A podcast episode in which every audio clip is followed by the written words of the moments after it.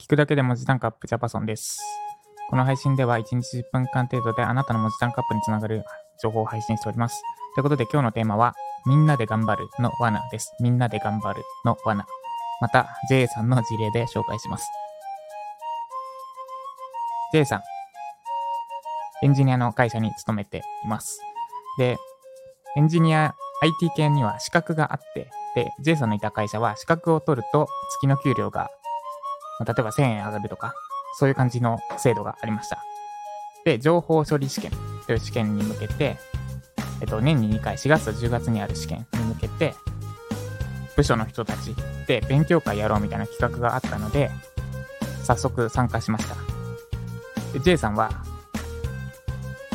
真面目なので、資格、とにかく早いうちに取っちゃって、取っちゃおうと必死でした。で実際その勉強会参加する時点ですでに情報処理試験全部で10種類ぐらい資格があるんですが、そのうちの2種類を持っていました。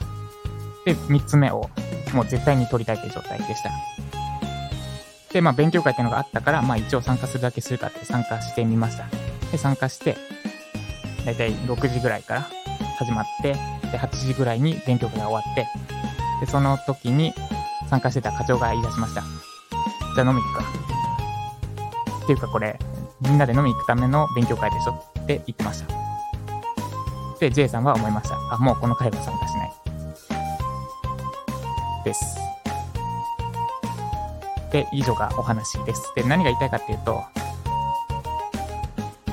みんなで頑張るって、なんか、足並み揃えて仲良し小良しで頑張るってことでもないし、愚痴言い合って、なんか、しょうもない慰め合うことでもないし、飲み会とかに行って足引っ張り合うことでもありません。例えるなら、自習室で、まあ一人で勉強してましたと。で、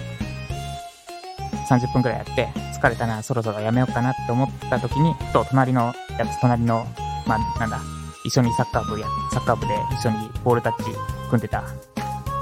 B 君が、なんか声もかけるのも、幅、幅回れるぐらい集中して解いてますと。同じ時間から始めたはずなのに、めちゃくちゃ集中してる B さんがいる。B 君がいる。やべえ、負けてらんねえ、もっと頑張るか。で、頑張ること。これがみんなで頑張るです。あなたが今いる環境はどっちでしょうか？もし、もし、